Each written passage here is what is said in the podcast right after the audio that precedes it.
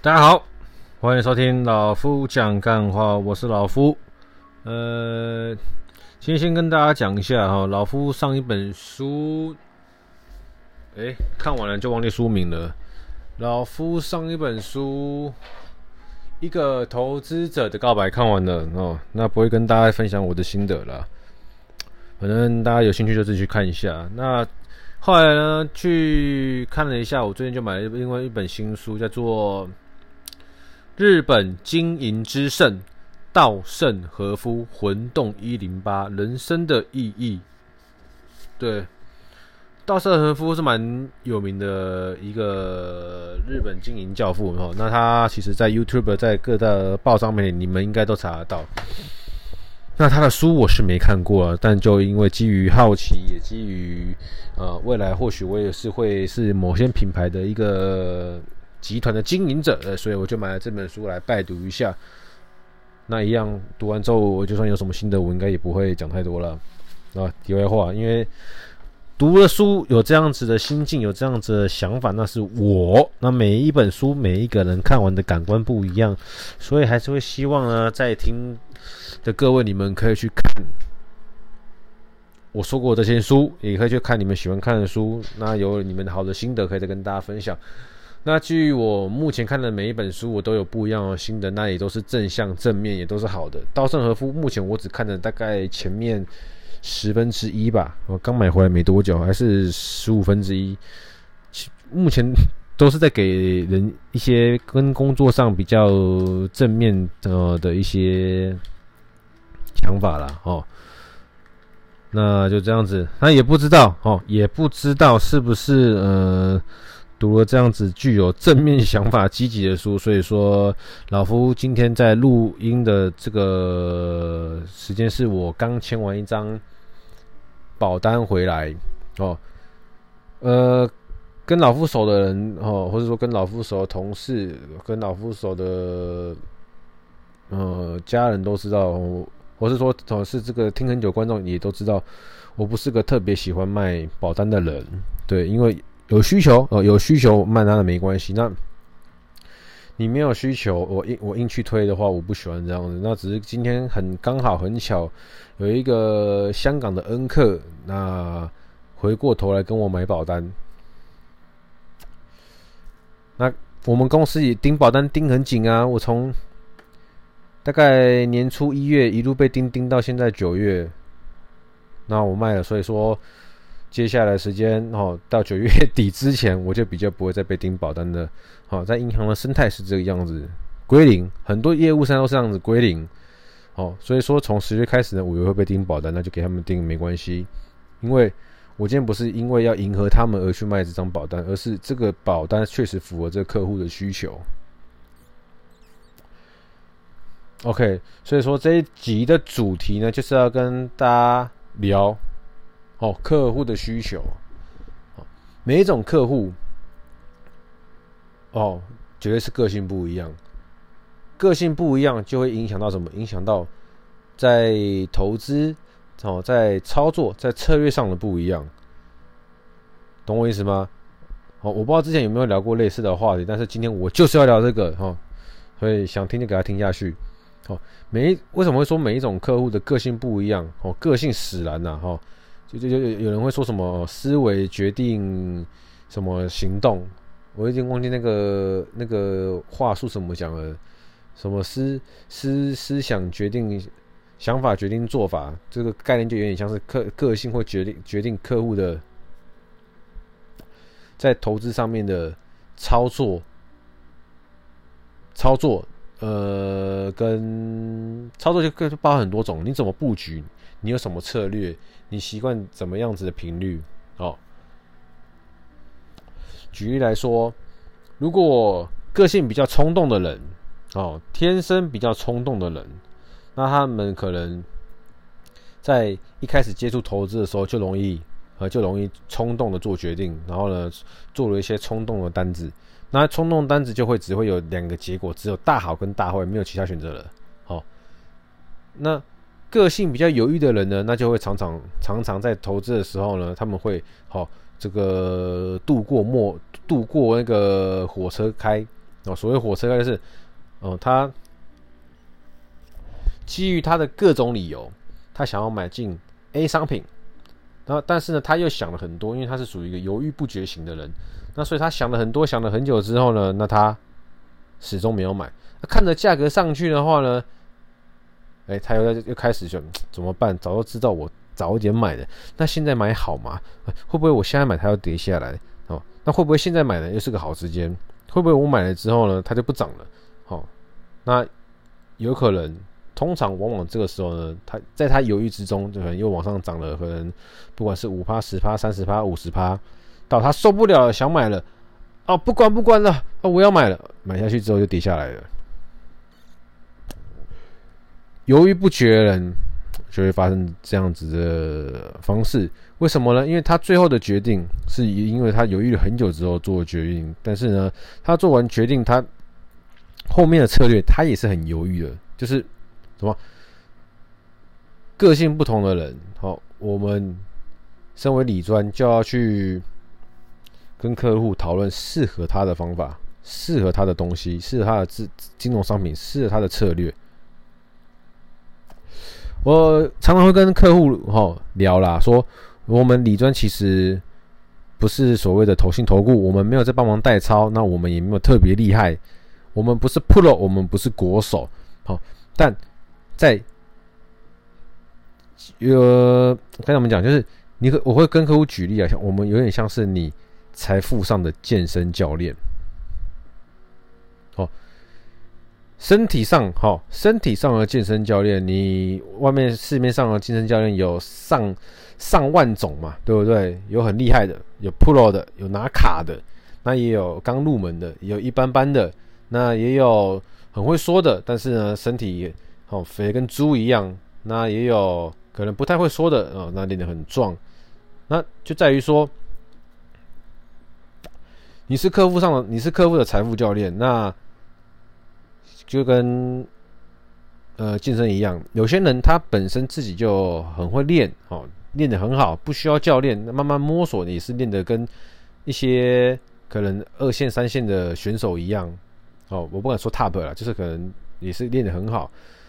但这就如同说，在财富上来说，哦，财富管理上来说，有些客人他不需要理专，他自己就知道要怎么样去做他的安排，怎么样买他的资产，怎么样做他的配置，怎么去实施他的策略，哦，那这不会是多数的客人，那多数的客人是他们想做但不知道怎么做就乱做，或是他们想做，然后呢也乱做，然后最后呢还是需要人家给他们一些建议跟想法。有些客人是他们也也真的也很多想法，只是说他们会需要，好呃，透过跟李专的聊天，获得对他们来说可能明更明确的是他的想法的哦，他会这么做，会又或者是说他的想法需要透过李专的提醒来记得操作，好，讲的好像很含糊、很笼统、很模糊，但其实哦，就是大概一样的意思，就是。每一个客户，他不同的个性、不同的属性，我们会去给他一些不一样的方针。因为我们，哦，你已经不是新人了，所以说你手上有很多工具，哦，那针对不同个性的客人，你就去给他适合的组合，不是单一工具。哦，基本上你是做久了，你不会只给客户单一工具啊。所以说。跟大家分享，今天这个买保单的客人哦，他跟我不只有买保单而已，等于是基本上银行的全系列商品他都有了。那只是说，为什么他今天会买保单呢？是因为他是香港人，那他也要有也也有在香港有资产，他原本就是在香港有资产，只是他会会是因因为可能因为反送中啊，因为呃。大陆的国安法也因为可能一些种种种的一些政治因素，他需要分散点风险，放些钱在台湾。所以说他在台湾哦，呃，大概六月的时候有跟我碰过面，问问看我对市场的看法，问问看我们这边有什么金融商品他可以买，那问问看我可以怎么样建议他。哦，那听完了我一系列的建议跟想法之后呢，那大家也都有慢慢的在这么做。那最后保单的部分呢，他在七月的时候他要回香港两个月哦，九月才回来。那他回去的过程呢，也问过我保单哈，保单也会是他考虑布局的其中一个商品之一。那我就跟他说，台湾的保单哦，大概的架构是怎么样哦，甚至讲到每一种保单性质是什么，那有什么样子的细节。讲完之后呢，老实讲了，在六月的时候，我可能觉得他会跟我买，只是说他要回香港，问问看他香港的专员。比较看看香港的商品有什么样的差异性。那其实当下我得知之后呢，我也很老实的跟他说，香港应该会比台湾好一点，但是应该没有像你跟我讲的这样子这么好。好，这样子这么这么，就是他跟我讲个趴数，我是不可置信的，就是应该没有像这么好。那中间过程我不讲太多，我怕讲到一些违法的哦。反正呢，经过两个月，他去香港，他也比较，他也买了。哦，那最后回台湾再问问看我，然后呢，我再分析给他听完之后，他也带了他香港买的那张单子回来给我看，跟他讨论完，跟他分析完那个之后呢，我最后他在我这边，哦，他才跟我说出来，他原本呢在香港要买三十万的美金，哦，三十万的美金，那最后呢，因为他觉得香港的专员没有那么的客观，没有那么的老实，哦，都讲的大概大概都很含糊，那。觉得我的不是我要自捧啊，他说他我他真的觉得我虽然啰嗦，但是讲得很实在哦。虽然啰嗦，但是呢讲得很仔细，所以他决定了三十万的保单部位，他拆十万块在香港做，拆二十万在台湾这边做。对，所以我很谢谢他的信任哦跟认同哦。那我不是只卖他保险，而是我帮他去做一个我很整套的配置。他在这边配置，我不能说他配置总共多少钱，但是对我来说，对现阶段的我来说，哦，是我服务的客群里面偏中上的，哦，那对于老夫的资产来说，是比老夫的资产多好几倍的，对，所以对我来说算是中大型客户了，我是非常感谢他。好，那这边就是简单的故事，让大家知道说，一个客户啊，你不能只给他一个东西。当然，在最后成交的时候，他可能会先跟你买 A，再买 B，再买 C，你不要 care，因为最主要是你那当客户哦懵懂无知，或是说没有方向，或是说他只是在试探你，也无所谓。你要硬硬去跟客户了解出他的属性、他的个性，好，他的想法完之后呢，你去给了他，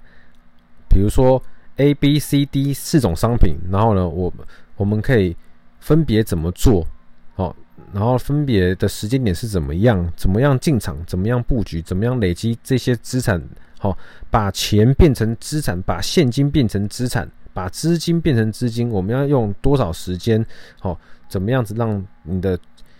要放进来这些资金全部变成资产？然后对你来说是造造成你呃为你的未来哈的。生活铺路哦，我们这样可是做，可以创造出大概怎样子的报酬，大概怎样子的现金流哦，就是针对这样子的这类型，这个这个客户就是他想要在台湾试着生活，所以他需要现金流。那我们要怎样去做可以符合客户，我们就去跟他聊。好，从风险高到风险低，从呃有波动度到没波动度，嗯，从短时间到长时间的，懂我意思吗？就是一整个套餐讲完。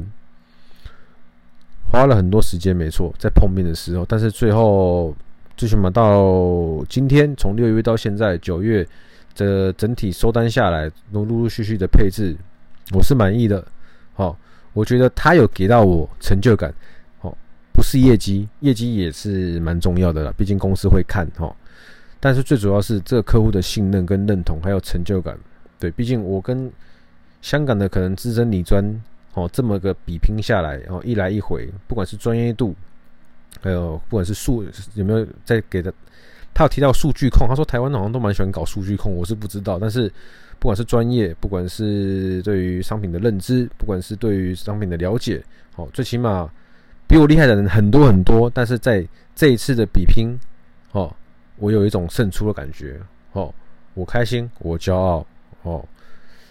所以说，这样子的成就感就会让我诶更有动力的去喜欢我的工作，然后再做下去。对，所以说今天主要啦，主要是跟大家分享，好，你在做任何跟销售有关的工作，不用去急着对于你的客户一直不断的 sell，好，我们多花点时间了解你的客户此时此刻的需求，好，他目前有什么想法，我们针对客户的需求去给他适合的东西，对症下药，那。真的成功了，你会更快乐。好，你一面在卖东西，那不会是我想要的了，也不会是大部分客户想要的，好吗？好，我是老夫，今天就跟大家分享到这里。那希望这集可以帮助到那些，呃，可能目前业绩有些瓶颈的人吧。好，人生就这样。最后，人生少一点比较跟计较，你会过得比较快乐。谢谢，我是老夫，谢谢收听，拜。